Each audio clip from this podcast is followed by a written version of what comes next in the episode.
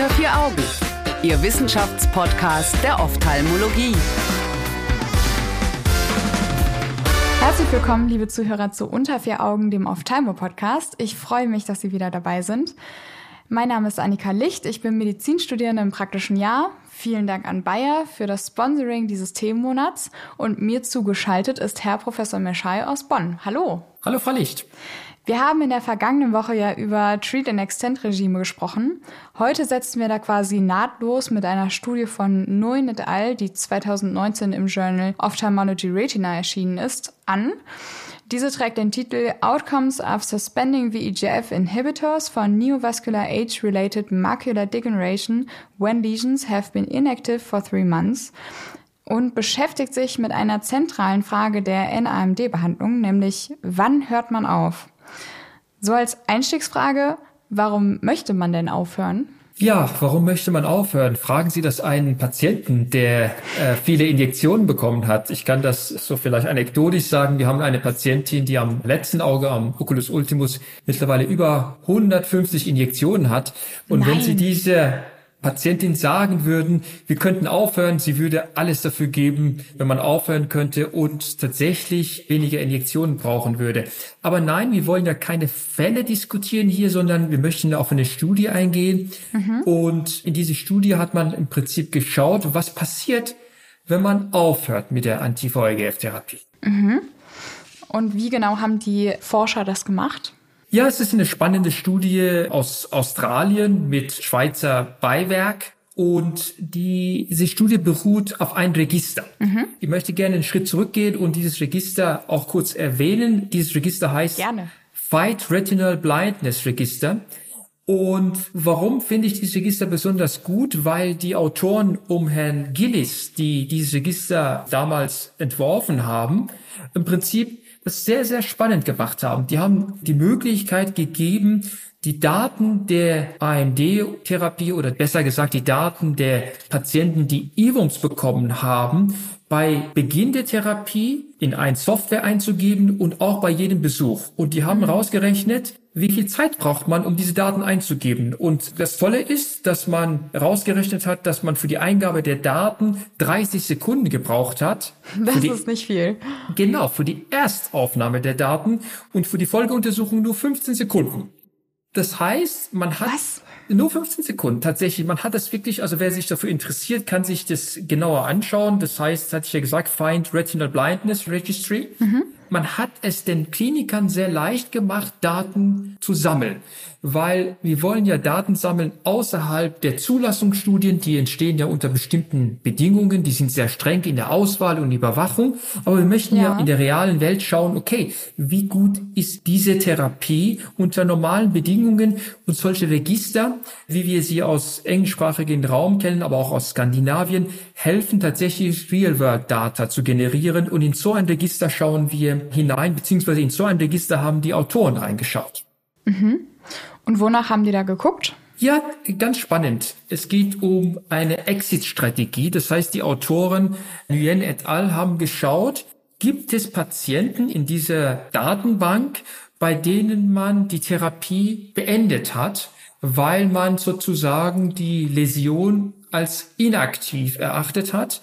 Und wie hat man das Ganze definiert? Man hat ganz genau nach Patienten geschaut, die mindestens drei Monate lang keine Injektion bekommen haben. Mhm und anschließend mindestens ein Jahr lang nachbeobachtet wurden. Das ist doch schon mal ziemlich gut. Genau. Und mindestens ein Jahr heißt, dass sie in der Spitze tatsächlich in einem kleineren Anteil dieser Kohorte tatsächlich auch über 74 Patienten haben, die fünf Jahre lang nachbeobachtet wurden.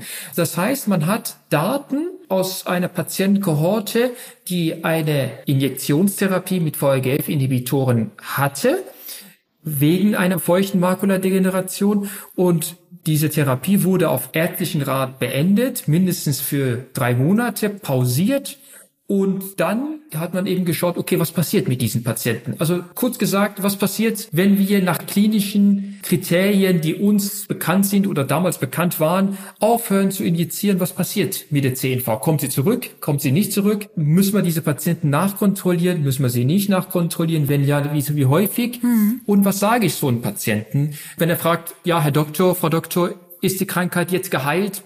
Bin ich jetzt entlassen und brauche nie wiederzukommen. Ist das ein streitbares Thema mit dem, wann man aufhört? Und hat man das deswegen untersucht oder warum ist das interessant?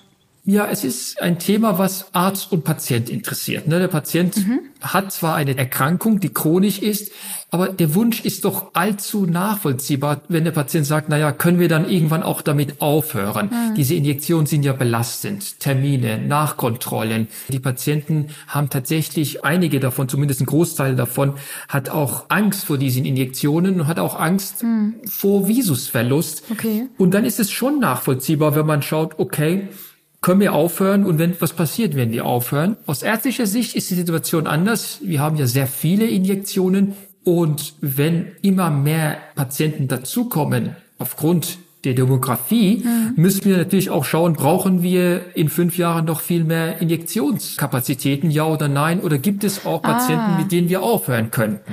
Okay. Und wie sah das Follow-up dann bei den Patienten aus? Hat man denen Amsler-Gitter mit nach Hause gegeben und gesagt, kommt wieder, wenn ihr es nicht mehr gerade sehen könnt? Man hat denen tatsächlich ein Amsler-Gitter in die Hand gegeben, aber man hat okay, sie ja. tatsächlich auch zweimonatlich, mindestens zweimonatlich nachkontrolliert. Also mhm. es kommt ja aus der Zeit, wo wir wirklich nicht wussten, können wir überhaupt aufhören, bei wie viel Prozent können wir aufhören, gerade bei der Makuladegeneration. Und man ja. hat tatsächlich in dieser Vorgehensweise in Australien und teilweise auch aus der Schweiz die Patienten zweimonatlich untersucht, wenn man mit der Behandlung aufgehört hat. Und man hat natürlich auch die Patienten instruiert, wenn du selbst eine Zunahme der Metamorphopsien merkst oder eine Visusverschlechterung, komm bitte früher als die vereinbarten zwei Monatstermine zu Besuch. Aber so macht man es auch in klinischen Praxis. Also, dass man sagt. Okay, also es war vertretbar. Es war auf jeden Fall vertretbar.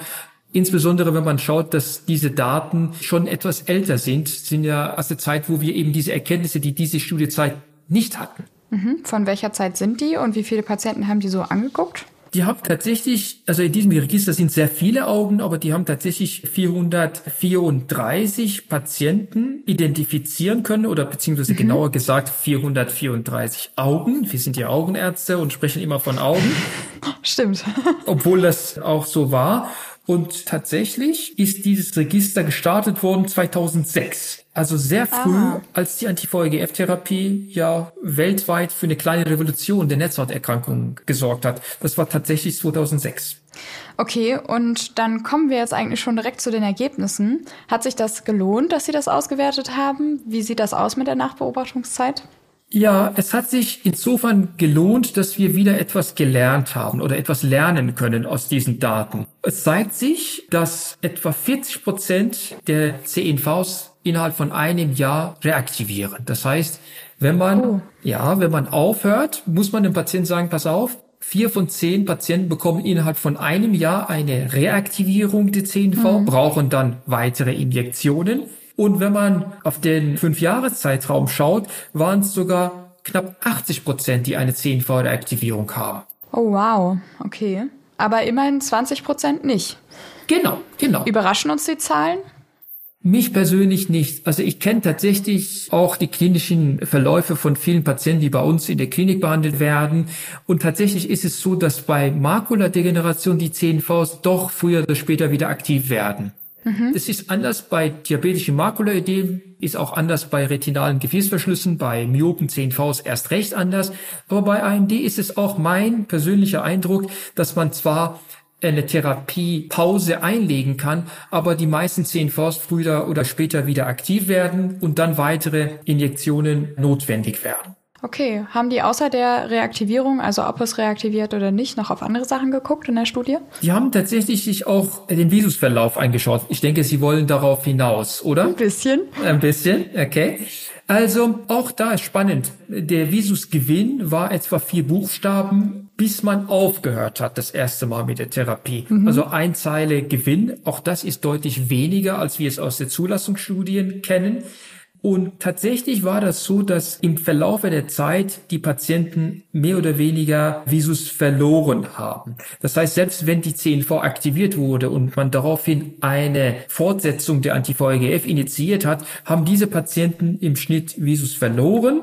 Mhm. Und das ist im Durchschnitt nach einem Jahr 2,6 Buchstaben, also eine halbe Visuszeile, die verloren gegangen ist. Und wenn man länger schaut, 5,7 Buchstaben, also wenn man sich die fünf Jahresdaten anschaut.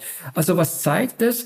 Über die Zeit verlieren die AMD-Patienten trotz der Therapie etwas an Visus. Ja. Die gewinnen am Anfang etwas, aber wenn man auf fünf Jahres oder länger schaut, in diese Kohorte haben die an Visus verloren und auch das ist mein klinischer Eindruck. Es liegt aber auch teilweise daran, dass im Verlauf eine geografische Atrophie des retinalen Pigmentepithels sich bereit macht. Ah, okay. Ja. Und könnte der Visusverlust auch einfach am Alter liegen? Haben die das irgendwie mit einer Kontrollgruppe verglichen? Ja, das ist tatsächlich ein Schwachpunkt dieser Studie. Das ist aber ein Schwachpunkt aller Registerstudien. Ja. Es gibt keine natürlich alters- oder geschlechtsgematchte Kontrollgruppe, wo man sagt, ah. na ja, wäre der Visus auch sonst verloren gegangen ohne Ivum-Therapie. Mhm. Und wenn die jetzt nach fünf Jahren zu 80 Prozent reaktivieren, kann man dann überhaupt guten Gewissens einen Exit wagen? Tatsächlich ist das die Frage aller Fragen und die würde ich tatsächlich mit Ja beantworten für einen Teil der Patienten. Wenn wir in okay. Treat and Extend Schema sind, man kann tatsächlich ein Exit wagen, wenn auf drei aufeinanderfolgenden Injektionsintervallen von zwölf Wochen der Befund trocken bleibt. Mhm. Dann denke ich, dass man tatsächlich einen echten Exit wagen kann.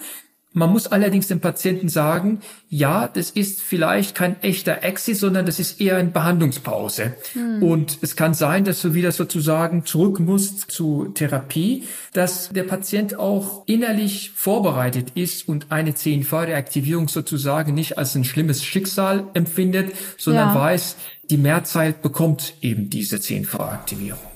Okay, aber das ist ja schon mal irgendwie ein guter, ein guter Richtwert, so mit diesen zwei Wochen und dreimal. Das, das ist das, was wir brauchen, so ein bisschen Praxis. Ja, ja und gerne, aber ich muss auch sagen, es gibt ja auch viele Kollegen, die dieses Treat and Extend Schema nicht anwenden, die das mhm. PRN-Schema anwenden. Und da ist es ein bisschen schwieriger und da ist die Entscheidung auch häufig individueller. Häufig sagen die Kollegen, okay, wenn man sechs Monate lang nicht eine behandlungsbedürftige Veränderung gesehen hat, also nach den Kriterien der Fachgesellschaften keine Nachbehandlung notwendig geworden ist, dann kann man tatsächlich auch eine Behandlungsexit wagen. Wobei ich noch einmal Exit, es ist ja kein richtiges Aufhören, sondern es ist bei der Mehrzeit der Patienten ist ein Aufhören auf Zeit. Also der Spruch dazu, den ich ich gerne meinen Patienten sage, ist, es ist eine chronische Erkrankung und die bedarf einer chronischen, fortdauernden Therapie. Wir können kurze Pausen einlegen zwischendurch. Es kann auch sein, dass diese Pausen länger sind,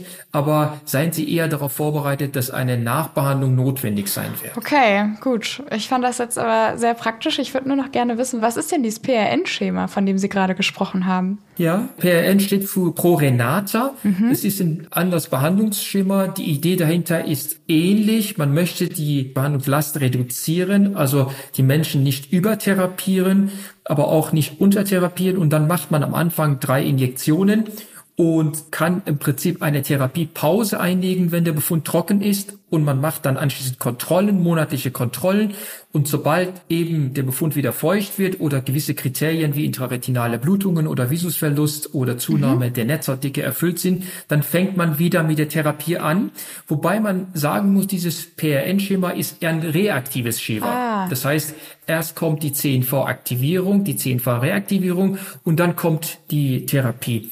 Und das ist das PRN-Schema, ist vielleicht nicht so ganz modern wie das Treat and Extend, aber von einigen Kollegen durchaus auch bevorzugt und auch durchgeführt. Also es ist auf jeden Fall nicht falsch, nach PRN zu behandeln. Ist auf jeden Fall besser, als wenn man monatlich behandeln würde, denn damit würde man einen Teil der Patienten mit Sicherheit überbehandeln. Ah, okay, gut. Das wäre sonst noch eine Frage gewesen, ob man sonst einfach weiter behandeln würde.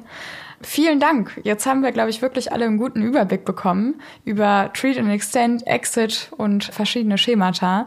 Es bleibt auf jeden Fall spannend in der Forschung, was sich da noch alles ergibt, würde ich mal denken. Auf jeden Fall. Wir freuen uns, dass Sie diese Woche dabei waren, Herr Professor Milschei. Vielen Dank dafür. Vielen Dank auch an Bayer für die Unterstützung in diesem Themenmonat. Alle Studien zum Nachlesen, liebe Zuhörer, finden Sie wie immer auf unserer Homepage unter vieraugen.org. Und in der kommenden Woche schließen wir dann das Thema AMD mit einer sehr spannenden Studie ab. Die versucht das Ruder etwas früher rumzureißen und den Wechsel von einer trockenen zu einer feuchten AMD zu verhindern. Wie genau das funktionieren soll und ob die Forscher damit Erfolg haben, können Sie erfahren, wenn Sie am kommenden Samstag wieder einschalten. Bis dahin wünsche ich Ihnen eine gute Zeit. Tschüss! Unter vier Augen Eine Produktion der CareCom GmbH unter der Leitung von Prof. Dr. Alireza Mirshahi und Tobias Kesting.